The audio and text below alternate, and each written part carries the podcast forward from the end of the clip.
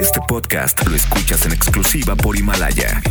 Himalaya.com. El podcast de Bank Bang. En todas partes, Pontex FM 101.1. Está con nosotros Wendy Barajas. Wendy, ¿estás ahí? Bienvenidísima, Wendy. Oye, la veo de lejos cuando yo iba llegando y Wendy a lo lejos. Y dije, ándale, la Ale Garibay se vino bien rete guapa para la posada. Se parece un poco a Ale, ¿verdad? Podrían ser Y- y hermanas. con su vestido flamante y sus tacones. Y ya le digo, Y sus zapatos de tacón y su vestido de domingo. Así de Wendy, ¿qué pasó? Me dice, yo así me he visto todos los días. Fodonga. Los domingos sí. y, y nada me remató con fodonga. Podonga. Wendy, bienvenidaza. Muchas gracias. Gracias por la invitación. Yo encantada de estar aquí con ustedes. Amo su programa. No, Ay, nosotros te amamos también y más un tema, bueno, el tema no lo amamos tanto. O sea, el, el- el término de culpa eh, es algo que no está muy padre, eh, pero creo que es un temazo que Sí. si no entendemos de qué va, cómo es que nos sentimos culpables por ciertas cosas, si es heredada, si es aprendida, si es un pretexto, pues entonces, ¿cómo resolvemos ese tema de la culpa? Y, y yo creo que si todos eh, pensamos, si recordamos, reflexionamos, en algún momento de la vida nos hemos sentido culpables, ¿no? Y Claro. si lo vemos desde afuera, pues realmente no existía el por qué sentirte culpable. ¿Te ha pasado a ti? Mil veces. el momento en el que, no sé, yo por ejemplo decía, ¿cómo voy a dejar a mi hijo y me voy a ir a trabajar? No, tantas horas. ¿Cómo crees que voy a ir a un concierto? Eso ya se acabó para mí. No, yo tengo que estar con mi hijo. Ese momento en el que me sentía culpable y, y realmente no había por qué, ¿no? Porque la única que estaba sufriendo era yo. O sea, Que a lo mejor él ni en cuenta. No, mi hijo me volteaba a ver y me decía, cool, vas al concierto, ve, mamá, diviértete, ¿no? Claro. ¿Por qué nos sentimos culpables, Wendy? Fíjate que ahorita que, que decían si la culpa era heredada, aprendida o un pretexto, yo creo que tiene de las tres. Pero si tratamos de ver qué fue primero, si el huevo o la gallina, yo les diría primero es heredada.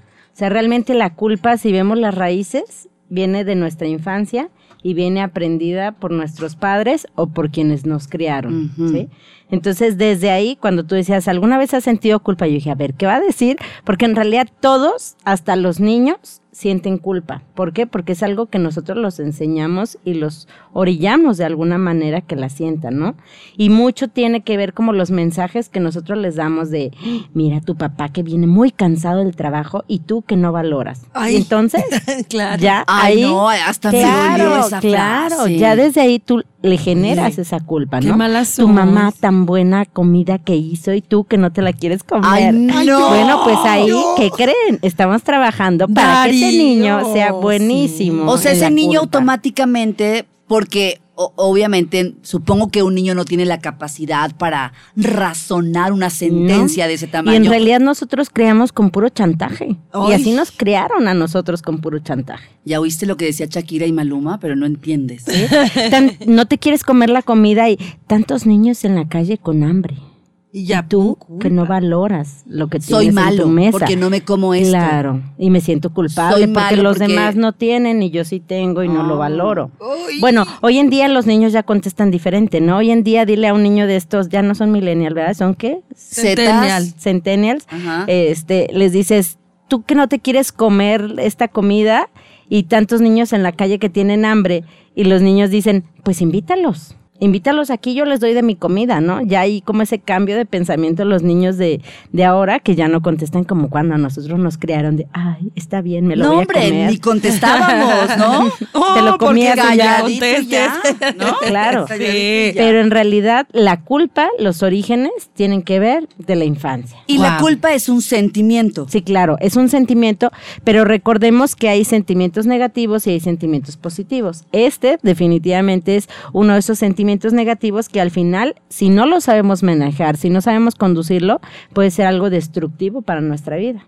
Y yo creo que todos conocemos por lo menos una persona que se rige a hacer todo a través de la culpa. Bang Bang. Oye, voy a entrar así, por mi culpa, por mi culpa, por mi grande culpa. También ahí lo aprendimos. Ahí lo aprendimos, Wendy, Ya sé. en el catecismo. En el catecismo, Por ¿verdad? mi culpa, por mi culpa, por mi grande A, a culpa. mí, yo cuando oraba, me sentía mal cuando, cuando yo decía esa parte de por mi culpa, por mi culpa, por mi grande culpa, por eso ruego Santa ta, ta, ta, ta, me sentía muy mal. Como niña me sentía muy mal. decías, ¿qué- no entendía qué estaba, ajá, no estaba, ¿Qué no entendía qué estaba pasando. Sabes que sí. Pero me sentía mal, no me gustaba, me daba como entre miedo raro, no sé, lo sentía que, muy mal. Guau, lo que estás diciendo. A mí también me daba miedo, pero me da, por ejemplo, yo cuando veía que, que rezaban y torre de malfil, torre de no sé qué, y que por mi culpa y ta, ta, ta, yo me acuerdo que me angustiaba. Pero entonces se debe ser un sentimiento de los niños, ¿eh? Pues es ¿Qué que ahí- pasa ahí? desde ahí te empiezan a programar. Si se fijan, por ejemplo, muchas de las metáforas o historias que saca la religión, cuando hablan de, por ejemplo, Adán y Eva y se comieron la manzana y gracias a ellos hay el pecado y después vino Cristo y lo crucificaron por nosotros y, y tenemos que estar agradecidos. Y yo digo, pues yo en qué momento lo crucifiqué, ¿no? Yo qué hice si no estaba Y, y- ahí. y a ver, va- vamos pensando cuál podría ser la intención de, de la religión en ese sentido. ¿Invitarnos a ser humildes? ¿Sería esa a, a lo mejor la intención más profunda?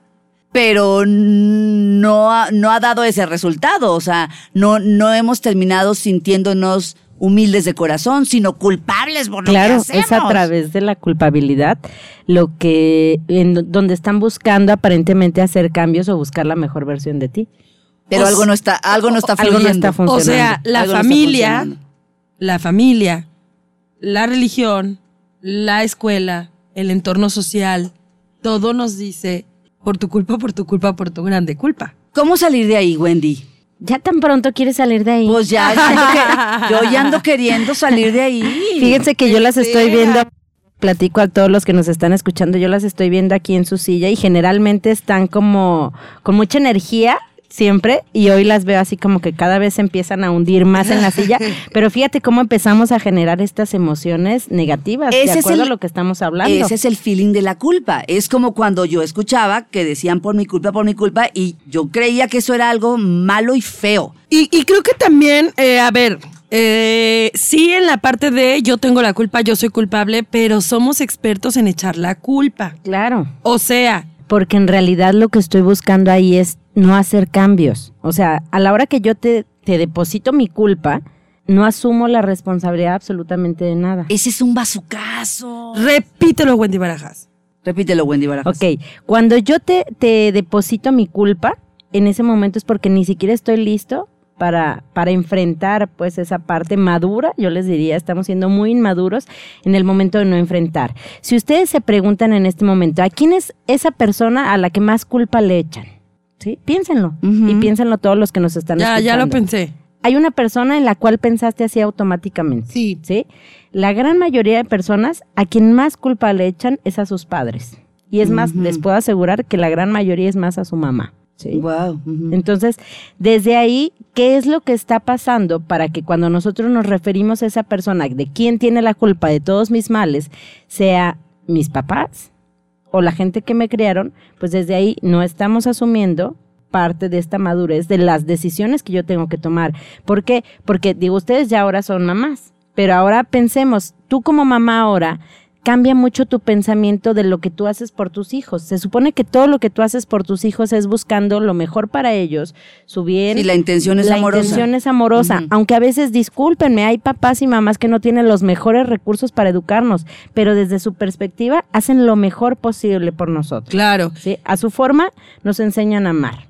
Y definitivamente, este, esto que, que dices va mucho con eh, un pretexto que yo he escuchado un montón de veces y que seguramente ustedes lo han escuchado.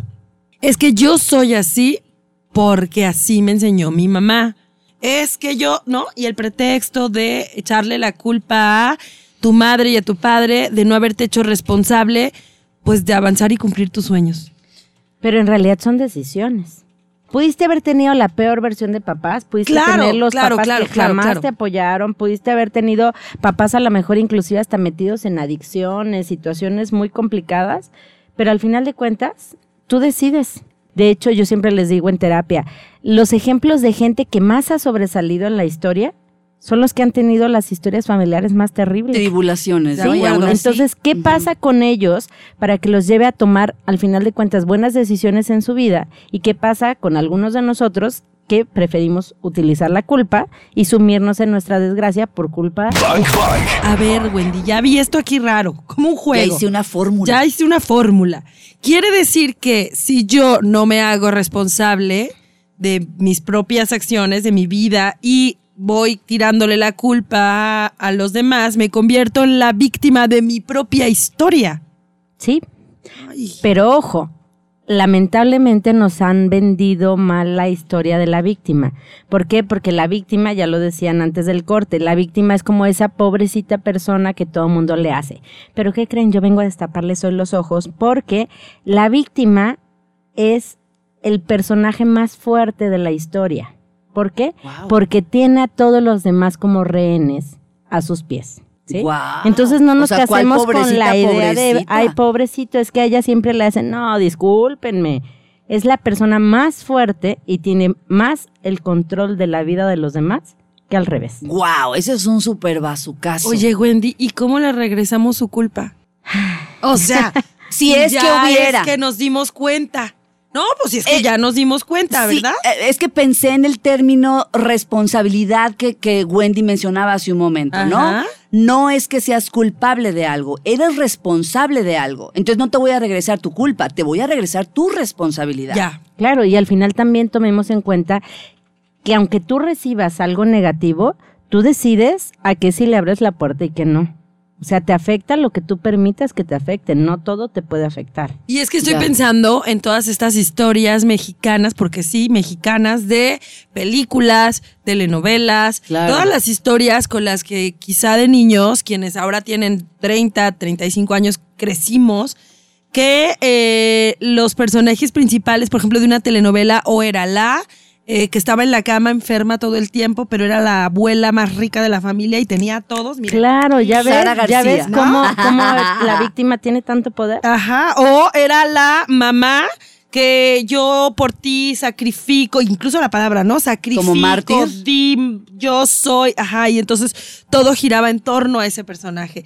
¿Cuántas historias nos enseñaron en la televisión, en el cine, acerca de la culpabilidad y el victimismo? Mira, por ejemplo, si tocáramos el tema que se da o se ha dado toda la vida muchísimo, el tema de la infidelidad. ¿sí? Si tu pareja te es infiel, en ese momento te sacaste la lotería. ¿Por qué? Porque va a tener toda la vida que hacer cosas para que tú lo perdones. Porque al final tú hace 15 años me pusiste el cuerno. Qué fuerte vivir en entonces, una hoy relación así. Como yo quiera que vivas. ¿Sí? Entonces, discúlpenme, no hay víctimas. No hay víctimas. Con el concepto que nosotros tenemos de víctimas no existe. Entonces, Wow. prácticamente lo que tenemos que entender para ver cómo afrontamos la culpa es que cada quien tome sus maletitas y cada quien se haga responsable de lo que está cargando. Entonces, tú que nos estás escuchando, ¿cómo evitar la culpa? Bueno, cuando te llega alguna información así, tú piensa, ¿lo cargo o no lo cargo? O sea, es que pobrecita, bueno, pues pobrecita de ella, ¿no? Yo no me voy a asumir en su desgracia, que lo asuma. ¿Por qué? Porque también cuando nosotros soltamos las culpas de los demás y los hacemos que se hagan responsables, créanme, los momentos de crisis, yo siempre se los he dicho, los momentos de crisis son momentos de cambio. Entonces, Claro. a veces basta con que les truene la bomba en la mano para que hagan cambios y asuman su responsabilidad. Pero si siempre estamos evitando que no les truenen las bombas, pues imagínense qué tipo de vida estamos teniendo cuando nadie asume lo que le toca. Bank Bank. Lo que pasa es que, por ejemplo, alguien dice Wendy que solo falta que les truene la bomba en la mano para que sepan que hay, hay momento de, de cambio, ¿no? O sea, que la crisis en una persona eh, te lleva al cambio. Podría ser. Podría ser, pero esa persona está sumida en el victimismo. ¿Verdad? Porque no se hizo responsable de las culpas. Ya, ya, ya vamos ahí entendiendo. Entonces, sus amigos, sus novios, sus esposos, sus familias, sus todos, tendríamos que estar ahí con esa persona, abrazando, apapachando, queriendo, consintiendo, levantando, porque si no seríamos un poco egoístas, ¿no, Wendy? Mira, yo ahí te diría, ¿qué es lo que quieres lograr? ¿Realmente quieres lograr que esa persona salga adelante y mejore su vida o la quieres ver sumida en su desgracia más tiempo? Queremos que salga adelante. Ok. Por supuesto. Entonces, si quieres que salga adelante, no eres egoísta, porque si fueras egoísta, te quedarías ahí, como dicen, apapachándola, queriéndolo y manteniendo el problema, porque al final de cuentas, eso es lo que hace la sociedad, mantener los problemas. Lejos de hacer que los enfrentes, voy, te apapacho y te digo, ay, sí, qué difícil es tu vida, lo lamento, pero aquí estoy y te levanto cada vez que te tires al suelo. Dime eso, ¿de qué te ayudó? De Claro, nada. de nada. De nada. Entonces, De hecho, puedes sumirte más. el ser egoístas yo lo pondría entre comillas porque pienso que eso no es ser egoístas, o sea, hacer que cada quien asuma la responsabilidad de su vida, eso es quererlos demasiado. De hecho, hay una, eh, lo voy a compartir en redes porque en alguna ocasión vi una, un tipo de oración, meditación que hablaba de si quieres inutilizar a una persona. Claro. ¿Quieres inutilizarla? Dale todo, solápale todo, apóyala en todo, ¿no? Eh, eh, estate ahí presente. Entonces, este concepto que nos han enseñado, yo creo que hasta social y, y hasta en religión, de no seas egoísta y date a los demás y casi casi tú no importas y da todo aunque duela, discúlpenme, tampoco, ¿eh? Eso está muy enfermo. Y además, cáchense, cáchense, porque no sé si les ha pasado, pero están en un convivio, por ejemplo, ¿no? Y en ese convivio estamos Wendy, Claudia y yo. Y Claudia trae sus temas, sus issues, Wendy se está divorciando, sus issues, mala onda, y tú estás en medio y tú estás pasándotela a todísima, o sea, ¿no? En la vida. Estás súper bien. Pero y entonces las empiezas a ver y dices, no, pues déjame, les invento algo, espérate. No, es que sí, yo también. Y te empiezas a inventar una historia para que, pues para no sentirte mal de que tú estás bien. Porque, Porque te da no la culpa. vale esta, ajá. Porque te da la culpa en medio de dos personas que están mal decir que tú estás bien. Entonces el que estás mal eres tú. ¿Qué onda ahí, Wendy? Yo- Es que a la gente le da culpa sí, presumir, claro, les da culpa, porque es presumir, pero porque le da- te enseñan ¿no? eso, Sí, porque ¿no? la sociedad te ha enseñado, mal, hay que estar mal. Ajá. Es más, cuando nosotros vemos personas que tienen éxito, lejos de apoyar y de aplaudir y de reconocer, es como, ¿por qué siempre le va bien? Claro. Yo no Claro. tengo la culpa de que, de que le vaya mal o que le vaya bien. Al final de cuentas, yo solo hablo de mi vida y, y si puedo transmitir algo para los demás, pues qué padre. Y, y en esa sintonía deberíamos de estar todos. ¿Cómo compartimos la mejor versión de nosotros? Y si con eso logramos inspirar a los demás, Ahí está. híjole, Es podríamos eso. tener un mundo totalmente diferente. Porque el problema aquí radica, yo siempre lo veo, es como si todos estuviéramos escribiendo un libro. Todos tenemos nuestra propia novela. Y tú tienes tu lápiz. En teoría tienes tu lápiz donde estás escribiendo tu historia y haciéndote responsable de las decisiones que tomas cada día. Pero ¿qué creen que pasa? La mayoría de personas tienen ese libro en sus manos, pero ¿qué creen? El lápiz lo tienen otras personas. Y entonces permites que todo el mundo venga y escriba en tu vida y decidan y tomen sus decisiones y tu mamá pueda decir, es que debes de ir a la reunión de tu tía perenganita porque ella siempre te invita. Y tú dices, pero yo ni quiero ir, pero tienes que ir y hay que ser agradecidos porque ella te está tomando en cuenta. Y ahí vas. Cuando en realidad no querías ir, pero ¿qué te maneja? Pues la culpa. Sí. Sí. No, no querer ser el malo Y- que dice y- que no va. ¿Y quién tiene tu lápiz? Tu Oye. mamá en este caso. Pero, pero, pero, pero, pero, pero, espérenme. Ahí dirías, no, a ver, hijo, tienes que ir, no voy a ir. Tienes que ir, no voy a ir. Mm, qué rebelde. Sí. ¿No? O sí, sea, te- te- serías el rebelde. La oveja negra de la casa, gracias, soy Wendy, la oveja negra de mi casa. Y amo ser la oveja negra y amo ser la rebelde de mi casa justamente por eso. ¿Sí? ¿Por qué? Porque tomemos en cuenta, y lo hemos leído todos cientos de veces, cada vez que tú decides estar en un lugar, decides no estar en millones de lados. Cada vez que tú decides estar en un lugar, la vida se está acabando, ¿eh? Tomemos en cuenta que donde estamos es porque de verdad queremos estar ahí. Si no, ¿qué crees? Perdiste el tiempo. Y el reloj está contando. Bang Bang. Ok, hablábamos de tres regalos, ¿no? Tres puntos de, de como la canción, tres Es- regalos. Primero tenemos que identificar quiénes son esas personas a las que sentimos que tienen la culpa del tipo de vida que nosotros tenemos. ¿sí? Digo, ya lo platicábamos hace rato, podrían ser tus padres, podría ser tu pareja, podrían ser tus hermanos, podría Tu ser jefe. tu jefe, tu vecino, la religión, la sociedad, o sea, hay, hay muchos factores a los cuales tú podrías echarle la culpa, pero identifica cuáles son como los más fuertes. Generalmente cuando algo te pasa, tú, tú piensas, ah, es que esto es por culpa de. Ajá. quien me enseñó esto o quien me hizo esto otro, lo que sea. Ya que tengas identificado quiénes son esas personas que puede ser que sean las que más ames, pero a la vez son a las que más tienes que reclamarles, ya que tengas identificado, necesitamos empezar a trabajar en el tema del perdón. ¿Sí? Ese podría ser otro tema muy fuerte, porque tenemos que aprender a perdonar, ¿sí? Cuando yo perdono no quiere decir que olvido, porque hay mucha gente que confunde el tema del olvido con el perdonar.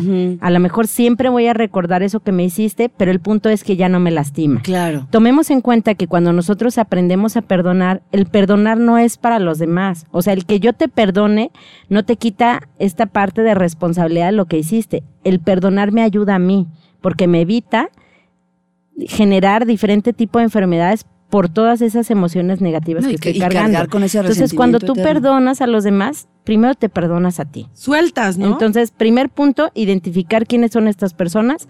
Segundo punto, empezar a perdonar. Obvio, es un trabajo de tiempo, ¿eh? No es así como, ah, ya te perdoné, punto. Y, e incluso es un trabajo en el que vas a necesitar acompañamiento Sí. también. De hecho, hay muchas técnicas con las que podemos trabajar, pero yo te diría, más que centrarnos en el pasado, siempre se los he dicho, tenemos que centrarnos en el presente, construir un mejor presente para que nuestro futuro sea bueno. El pasado no lo podemos cambiar, solamente nos sirve como punto de referencia de lo que a lo mejor queremos seguir teniendo o ya no queremos. Y por último, ya que identificamos y ya que perdonamos, a partir de ahí, entonces estoy listo para empezar a tomar mis propias decisiones y no, no desde esta perspectiva de yo ahora le voy a llevar la contra a todo el mundo, sino realmente lo que a mí me hace crecer, lo que a mí me ayuda y obvio, si también en el tomar buenas decisiones influyen los demás, ya lo decíamos, va a ser bastante bueno que lo hagamos. Dijiste algo clave ahorita en el punto 3. Primero, bueno, revisar quiénes son aquellos que nosotros creemos, le metí esto, que nosotros creemos que son los culpables de nuestra historia. El camino del perdón, el punto 2, y el punto 3, tomar mis propias decisiones y responsabilidades. Pero Wendy, dijiste algo bien interesante ahorita en este punto. O sea, no es que vaya yo, ahor- ahora que me revele, y que me vaya encima de todos ellos, porque entonces estaría viviendo lo mismo, ¿no? Te convertirías en, en uno más de ellos. Entonces no es la idea, o sea, no es, no es ir a tomar decisiones para lastimar a los otros, es ir a tomar decisiones en lo que a mí me hace bien y tratando de afectar lo menos posible a los demás. Obvio va a haber momentos donde se enojen y se, se molesten de por qué ya ahora piensas de esta sí. manera, pero después lo van a entender que es bueno. Es, eh, eh, o sea, es, es- es justo tomar las decisiones que te lleven a la paz. Así ¿no? es. Podemos empezar quizá con pequeñas acciones, muy pequeñitas. Por ejemplo, oye, te invito a mi fiesta y tú no quieres ir, pero te da la culpa y vas, y vas y estás con jeta. Entonces mejor tomas tu decisión, no vas. Pero avísale que no vas a ir, Ah, sí, porque claro, claro, como claro. tapatíos tenemos un factor ahí, no sabemos decir que no, ese puede ser otro tema, Es ¿eh? que, es que, ¿sabes no qué? sabemos decir que Lo no, y vamos a decimos hacer. sí vamos, Lo pero no a hacer. vamos. Ujú, ujú. Es que me, me- me puse a pensar en, la, en la- en lo que dijiste. No vas, dices, oye, no puedo, no, no sé, lo que sea, no me viene bien. Porque cada vez que decides estar en un lugar donde no quieres estar, pues pierdes la posibilidad de estar en millones de lados. Exactamente. Y esa es una pequeña acción, una pequeña acción que te puede llevar a empezar a como cambiar este chip de la culpa. Del decir sí cuando quiero decir no, del echarle la culpa al otro por no tomar mis propias decisiones mm, eh, con base en mi paz. Fíjate, ahorita que, te estaba escuchando pensaba en la época que estamos ya viviendo y a punto de vivir más fuerte, que es esta época navideña, y yo les diría, el mejor regalo que nosotros podemos darles a los demás es nuestro tiempo, el estar presentes. Ese es el mayor regalo, ¿eh? No lo que venden en las tiendas, no a ver quién dio el regalo más caro, el que tú le digas a alguien, te voy a dar un vale por un día conmigo, créeme, ese es un regalo muy caro, muy, muy caro porque Claro. le estás dando una partecita de tu vida. Pero ese día que le regales, de verdad, deja tu celular, deja todo y préstale atención a esa persona. Y si ella agarra el suyo, agárralo y échalo a la fuente de donde estén Mm. y que se ahogue. ¿Por qué? Porque eso es lo mejor que les podemos dar a los otros, ¿sí? Y créeme, cuando tú hagas eso, de estar presente, de compartir con los demás, de estar en donde tú quieres estar, de disfrutar donde están tus pies en tu presente, la culpa ni siquiera te vas a acordar de ella. No va a Claro. existir. Y entonces decir sí y- e ir y estar. Y cuando sea no, pues decir no y no pasa nada. Claro. No, no y ya. no sin sentirte culpable. Wendy, gracias por haber estado con nosotros. Nos queda mucho más claro que este es un sentimiento que ya no queremos que habite en el alma, ni la mía ni la de nadie. Pero bueno, es una chamba que cada uno tendremos que hacer. ¿En dónde te encontramos? Mira, en todas las redes sociales me encuentran fácilmente como terapeuta Wendy Barajas, en YouTube, en todos lados. Pongan en Google terapeuta Wendy Barajas y ahí sale toda la información. Wendy, muchas gracias. Siempre es un placer que vengas a Bang Bang. Muchas gracias. Yo encantada de estar aquí con ustedes. Qué Ya felicidad, Amo su programa. El podcast de Bank Bank. Claudia Franco y Karina Torres están en vivo. De lunes a viernes de 1 a 4 de la tarde por Exa FM. En Guadalajara, 101.1. Arroba Exa GDL y arroba Bank Bank FM.